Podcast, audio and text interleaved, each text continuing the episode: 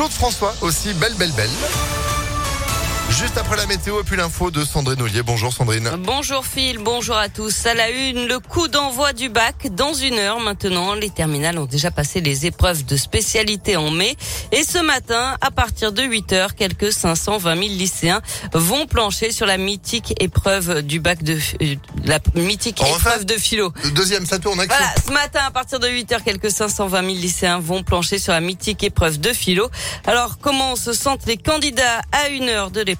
Plutôt confiants si on est euh, comme Chirel, élève de terminale au lycée Saint-Joseph à Tassin. Pour le bac de philosophie, je dirais que je suis assez sereine parce que j'ai bien suivi en cours et les méthodes, on les a grave révisés. En fait, euh, nous, ils nous faisaient à peu près des bacs blancs déjà tous les mercredis de 4 heures, que ça soit de philo, de spécialité, etc.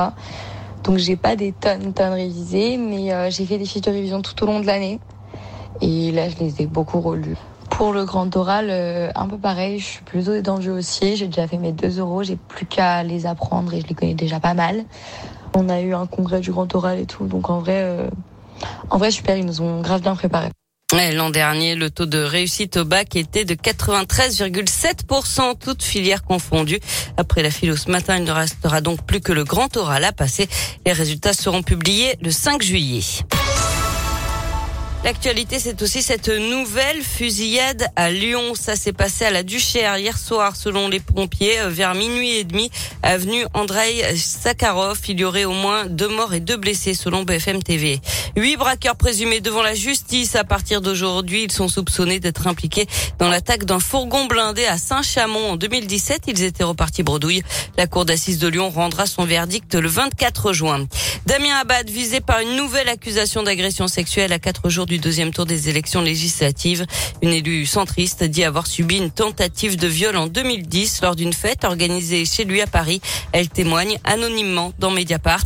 De son côté, Damien Abad se défend, il nie les faits et dénonce le calendrier soigneusement choisi de ses publications et la partialité de cette enquête qui a selon lui une motivation politique. On passe au sport avec du foot. Villefranche peut être en Ligue 2 la saison prochaine. Les Caladois ont raté la montée de peu, battus en barrage par Quevilly, mais ils pourraient profiter du malheur de Bordeaux. Les Girondins, déjà relégués sportivement en Ligue 2, pourraient descendre en national à cause de leurs difficultés financières.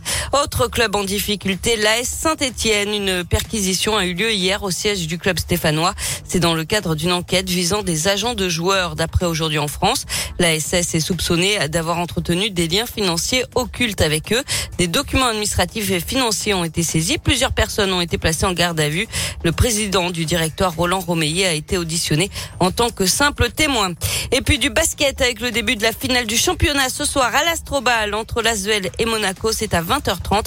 Ça se joue en 5 matchs. Le premier qui en gagne 3 est sacré champion de France. Eh ben, Lasvel. Merci beaucoup Sandrine pour l'info qui continue sur impactfm.fr. Vous êtes de retour à 7h30. À tout à l'heure. À tout à l'heure, 7h04.